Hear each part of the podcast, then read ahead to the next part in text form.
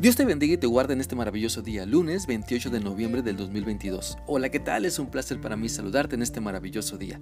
Y quiero compartir contigo lo que Dios nos enseña en esta porción de la Biblia que se encuentra en Primera de Juan, capítulo 4. Vamos a leer hoy el versículo 20, el cual dice así: Si alguno dice que ama a Dios, pero odia a su hermano, es un mentiroso, porque si no ama a su hermano a quien puede ver, mucho menos va a amar a Dios a quien no puede ver.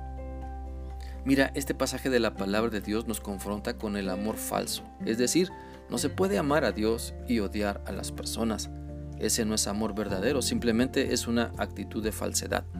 Porque como hemos estudiado ya en versículos anteriores, si decimos que amamos a Dios, entonces nos dejaremos enseñar por Él y transformar o permitir que Él transforme con su gran amor nuestra vida y esa transformación siempre se refleja en mi cambio de actitud hacia las demás personas en cualquier situación de la vida.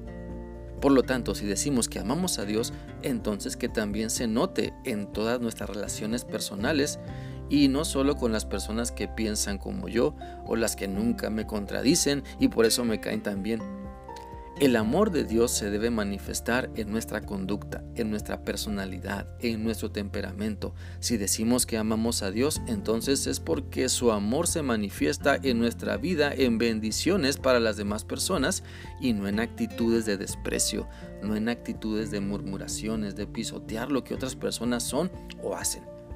Es por eso que nuestra clase de relación con Dios se demuestra en la clase de relación que tenemos con las personas. No podemos decir que amamos a Dios, que Él es nuestro Señor, si no hemos decidido o si no nos hemos decidido a poner en práctica sus mandamientos. Y, nuestro amor a Dios, ¿sabes? Ese amor que decimos tenerle a Dios, siempre se refleja en nuestro amor, en nuestra empatía para con las demás personas. Mira, se cuenta la historia de que un hombre visitó a su mejor amigo, el cual tenía una granja. Después de un día de disfrutar el campo, el amigo visitante se dio cuenta de que su amigo en el techo de un granero tenía una veleta con la inscripción Dios es amor. Entonces el amigo, muy eh, intrigado por esto, le preguntó que si con ese texto quería decir que el amor de Dios era tan cambiante como el viento. Sin embargo, su amigo respondió que no, que lo que estaba tratando de decir era que el amor de Dios o Dios es amor siempre, no importa de dónde soplen los vientos. Dios es amor siempre, no importa de dónde soplen los vientos. De igual manera, cada uno de nosotros debemos demostrar el amor de Dios no importa de dónde soplen los vientos, no importa si las personas nos menosprecian, nos ponen mala cara, mala actitud, no importa si los comentarios que hacen de nosotros son hirientes y malintencionados, debemos saber que Dios nos ama y quiere que les amemos a ellos también, a pesar de que ellos están dejando que la maldad se manifieste en sus vidas. Te invito entonces a que tu relación con Dios te haga ver que la vida que Dios te presta es tan bella que no vale la pena distorsionarla ni mancharla con falta de amor.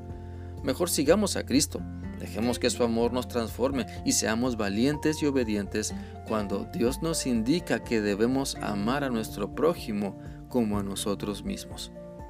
Tengamos cuidado de no caer en el tipo de ceguera que solo quiere ver lo que nos conviene. Cuidado con la ceguera de pasar por alto lo que Dios quiere que veamos como que nos demos cuenta de nuestra condición y nos arrepintamos, como que nos demos cuenta de las necesidades de otras personas y les ayudemos, porque el amor de Dios en nosotros siempre se manifiesta en acciones de bondad, en acciones de misericordia. Claro, cuando entendemos y obedecemos lo que Dios nos dice. De ahí la importancia de no caer en vivir un amor falso, donde amo como quiero, cuando quiero y porque quiero.